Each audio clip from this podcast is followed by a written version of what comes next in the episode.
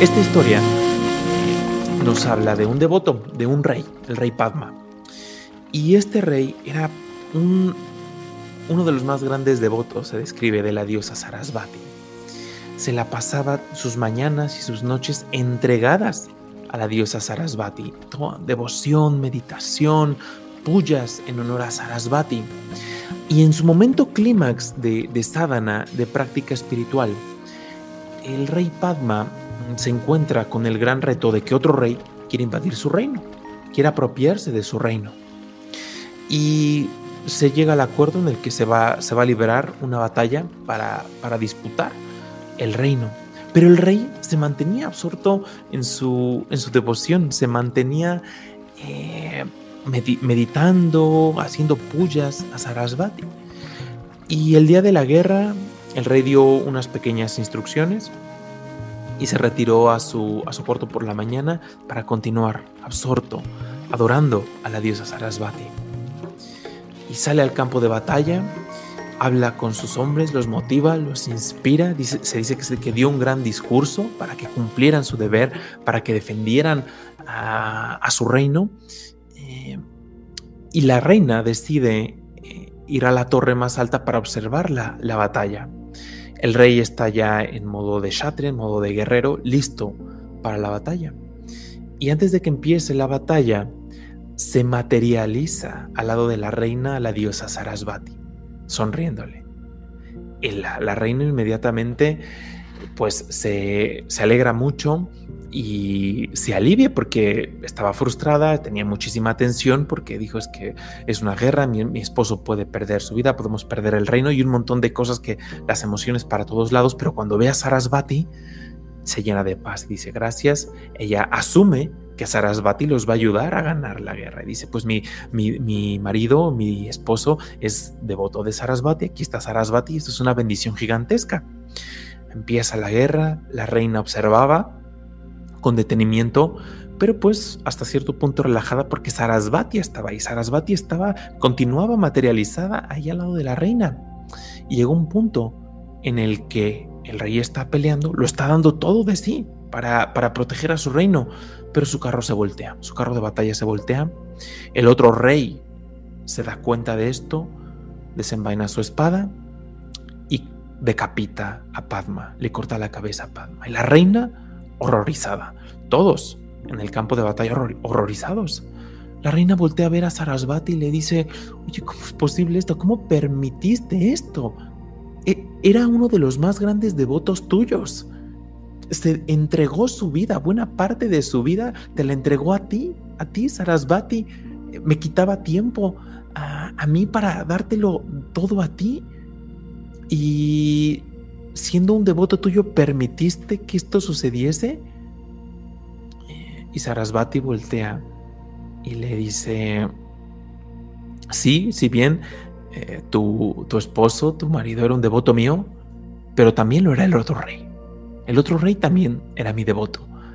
Y el otro rey pidió ganar la batalla. Tu esposo no. Tu esposo no pidió ganar la batalla.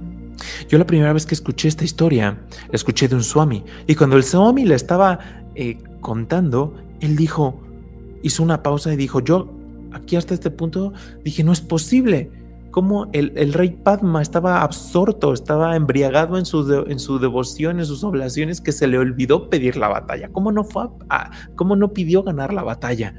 Yo creo que todos hasta este punto estamos pensando lo mismo. ¿Cómo perdido en sus devociones, se le olvidó su deber, se le olvidó pedir ganar la batalla, se le olvidó pedir las bendiciones de Sarasvati, de su Ishtadeva, así se le llama, em, para ganar la batalla? Pero la historia continúa porque Sarasvati le dijo, efectivamente, tu esposo no pidió ganar la batalla, el otro rey sí. Le dijo, tu esposo me pidió la liberación. Tu esposo me pidió ayuda para trascender su karma y unirse por completo a mí. Me lo entregó todo y yo hoy le entrego todo a él. Le entrego la liberación, le doy mi ayuda para trascender causa y afecto y hoy está conmigo, hoy está experimentando el infinito. No había otra forma de que sucediese. Es una historia fantástica porque, insisto, nos hace replantearnos qué estamos pidiendo, para qué estamos pidiendo. Y son distintos niveles, no tienes por qué estar pidiendo la liberación. Aquí mucha gente podemos incluso juzgar nuestras propias peticiones, nuestras propias oraciones, o incluso hay, hay gente que llega a juzgar a, los devotos que oran. Dice, no deberías de orar, es que se haga la voluntad de la divinidad. Creo que poco a poco vamos, podemos ir cultivando esto, pero es normal que en un principio de nuestra vida espiritual, de nuestro sadhana, cuando llegan dificultades de salud, materiales o alguna persona, pues es normal y creo que es natural voltear a ver a la divinidad eh, en un momento de aflicción y decir, ayúdame a trascender esta dificultad material, emocional, mental. Yo a día de hoy sigo, sigo orando por, por, mantener mi devoción, agradeciendo a diario las bendiciones de la divinidad. Hay una oración que dio para Mahansa Yogananda, ya saben que yo siempre estoy hablando de él, mm, que decía, oh divino escultor, esculpe mi vida, cincela mi vida de acuerdo a tus deseos. Qué oración tan grande. Y un Swami la comentó y dijo, esa oración está cargada de dinamita. Yo la primera vez, estas son palabras del Swami, decía, yo la primera vez que escuché a otro devoto hacer esa oración me quedé pensando y dije, qué hombre tan valiente, qué hombre tan valiente porque está pidiendo problemas, está pidiendo problemas en su sendero espiritual. Porque ¿qué pasa cuando decimos, oh divino escultor, esculpe mi vida, cincela mi vida de acuerdo a tus deseos y no los míos? El divino escultor empieza a cincelar, empieza a esculpir. ¿Y qué pasa con el devoto? Dice, oye, oye, oye, espera un minuto, espera un minuto. Eso me duele, eso me está doliendo. ¿Y qué pasa? Cuando van cayendo, esto lo, describía tal cual Swami en su conferencia, cuando van cayendo esos pedazos de ignorancia, cuando van cayendo esos bloques de karma denso, como estamos tan apegados, porque en realidad se dice en el, en el, sendero mm, espiritual que nosotros ya somos el alma. El alma es perfecta, no necesitamos adquirir nada. La mayoría de los escultores dicen la obra de arte ya está ahí. Yo únicamente, y creo que esto lo dijo Miguel Ángel, yo el David ya estaba ahí. Yo únicamente lo que hice fue retirar todo lo que no le pertenecía, pero la obra de arte ya estaba ahí. Lo mismo con el alma, ya está ahí, pero está cubierta de ignorancia, está cubierta de esta ley de causa y efecto. Pero cuando empiezan a cincelar, duele. Cuando cae la, porquería que llevamos ahí cargando, acumulada probablemente de vidas anteriores, fruto de nuestro apego, que decimos, no, no, no, no, no, en lugar de agarrarnos a Dios, agarramos ese bloque que acaba de caer de ignorancia y lo cimentamos de nuevo en nuestro ser. Volvemos a recubrir el alma. Y si se dan cuenta, yo cuando escuché esto estaba eh, boquiabierto porque me di cuenta que era y todavía puede que a día de hoy lo haga con muchos de los apegos que, que, todavía, que todavía tengo, pues cuesta trabajo dejar ir. Para mí es una reflexión que al principio un poquito de sentimientos encontrados, pero después me, dejó con este sentimiento de decir, le debo a mi alma. Y déjenme explicarles por qué. Porque tuve la oportunidad de sentarme a, a reflexionar en esta historia que les había comentado y me empecé a dar cuenta en el hinduismo se explica rápidamente, para los que no estén muy familiarizados, se explica que pues somos producto de muchísimas vidas. Mm, me empecé a preguntar, como que a tratar de mirar hacia, hacia atrás en, este proceso de, de vidas. Y dije, ¿cuánto, ¿cuánto tiempo ha pasado ya en el que esta alma se ha mantenido como un testigo fiel? Imagínense, si, insisto, sin ir al tema de regresiones y este tipo de cosas, aunque tú no hayas experimentado nada de vidas pasadas, pregúntate, mm, ¿cuánto tiempo a lo mejor lleva el alma? Como el alma se dice que es un testigo perfecto, que no se moja, ni se quema, ni nada. Es la verdadera naturaleza. Somos nosotros, fruto de causa y efecto de acciones buenas y malas que la vamos cubriendo ahí con, pues con ignorancia, ¿no? Pero el alma se mantiene ahí. En todo ese viaje, el alma como reflejo más puro de la divinidad, se mantiene imperturbable, pero al mismo tiempo siendo testigo de todas esas experiencias de momentos trágicos. A veces cuando pensamos en, la reencarnación y demás, vemos solo muchos, no todos, pero vemos solo lo que queremos ver, que si fui un príncipe o si fui una reina o si fui, no sé, puras cosas eh, buenas, pero pues probablemente también hay mucha historia ahí de cosas no tan buenas,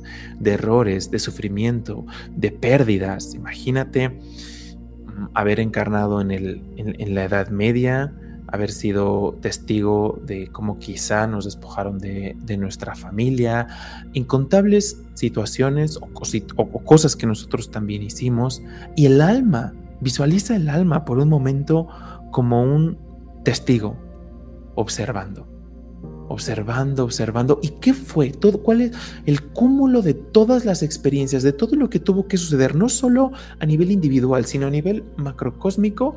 Para que te trajera este punto en el que tú tomas la decisión de decir, voy a llevar una vida espiritual, por lo menos voy a hacer el intento, me voy a preguntar, ¿quién es Dios? ¿Existe un Dios? Empezar con esos cuestionamientos profundos, crisis existenciales, probablemente en muchos casos. Imagínate todo lo que tuvo que pasar. Decisiones buenas, malas, pérdidas, cosas que, que, ganaste. ¿Cuántas vidas para que llegas para, para, para estar en este momento sentado, sentada, con la bendición de reflexionar, de cuestionar, decir voy a meditar, voy a orar, voy a practicar más devoción. Por eso es que yo digo que para mí, cuando, cuando empecé a reflexionar en esto, en ese viaje eterno, que ahorita yo no me acuerdo, tú tampoco te acuerdas de, todo, la mente no lo puede contener, ¿no? Todas esas memorias y experiencias de vidas anteriores, pero para mí esa, esa reflexión me permite un poco hacerle como una, una especie de honra al alma, a mi alma, no solo a la mía, sino a la que vive en, en cualquier, en cualquier criatura, cualquier especie, porque no podríamos yo creo que concebir la cantidad de tiempo, e insisto, de experiencias que nos llevaron hasta este punto. A mí me llenó, espero que para ti también lo haga, de gratitud, insisto, de ese de ese sentimiento, para mí lo fue, insisto, esto es solo mi experiencia, de decir, le debo mucho a ese testigo que ha estado ahí acompañándome, ese reflejo más puro de la divinidad, que sufrió, que gozó, que ha pasado absolutamente de todo, que insisto, no me acuerdo, y hay mucho que no me quiero acordar, probablemente, pero se merece que hoy haga todo mi esfuerzo, hoy entregue mi vida. Es, mi reflexión, espero a ustedes les dé valor, pero eso, fue a lo que yo he llegado y que creo que me ha dado todavía un, eh, pues un empuje para ir más allá en mi vida espiritual, porque es, le debo tanto a, esa, a ese testigo que me ha acompañado, que me acompaña, que a veces en meditación hay ciertos esbozos de que ahí he estado siempre. Eh, puede que se oiga poético, pero tal cual te lo digo como, como me sale, pero ahí he estado llevándome de la mano cuando está en otras vidas o en esta me ha tocado sufrir, me ha tocado llorar, me ha tocado sonreír ahí como, como si fuera en, detrás de escena, detrás de, eh, detrás de la, de la cortina, detrás de esa pantalla de, mis sentidos, de mi mente, ahí estaba, como testigo. Entonces, ese compañero, como mi alma, se merece, eh, o es mi con lo que yo me quedo, se merece redoblar los esfuerzos. Porque creo que, pues ya, en mi caso, pues me gustaría que estarme acercando a las últimas, eh, pues digo, estaría fenomenal que esta fuera la última encarnación, no depende quizá tanto de mí, más de la gracia de la divinidad, pero, pero por eso a mí me queda y me ayuda mucho quedarme con ese sentido de deuda, de le debo a todas esas vidas anteriores, que probablemente en muchas de ellas ya hubo esfuerzos espirituales, ya hubo sacrificios. Digo, no voy a echar a perder, voy a hacer mi esfuerzo supremo por no echar a perder esta vida. Porque se lo debo a todas esas experiencias anteriores que, insisto, muchas ellas probablemente no las recuerdo, ni siquiera tengo noción. Pero me queda ese, ese sentido, no echar a perder esta vida. Porque a veces decimos, no, tengo tiempo, tengo un montón de cosas. Sí, pero le debemos a todas esas otras vidas, bajo mi punto de vista, redoblar los esfuerzos ahora.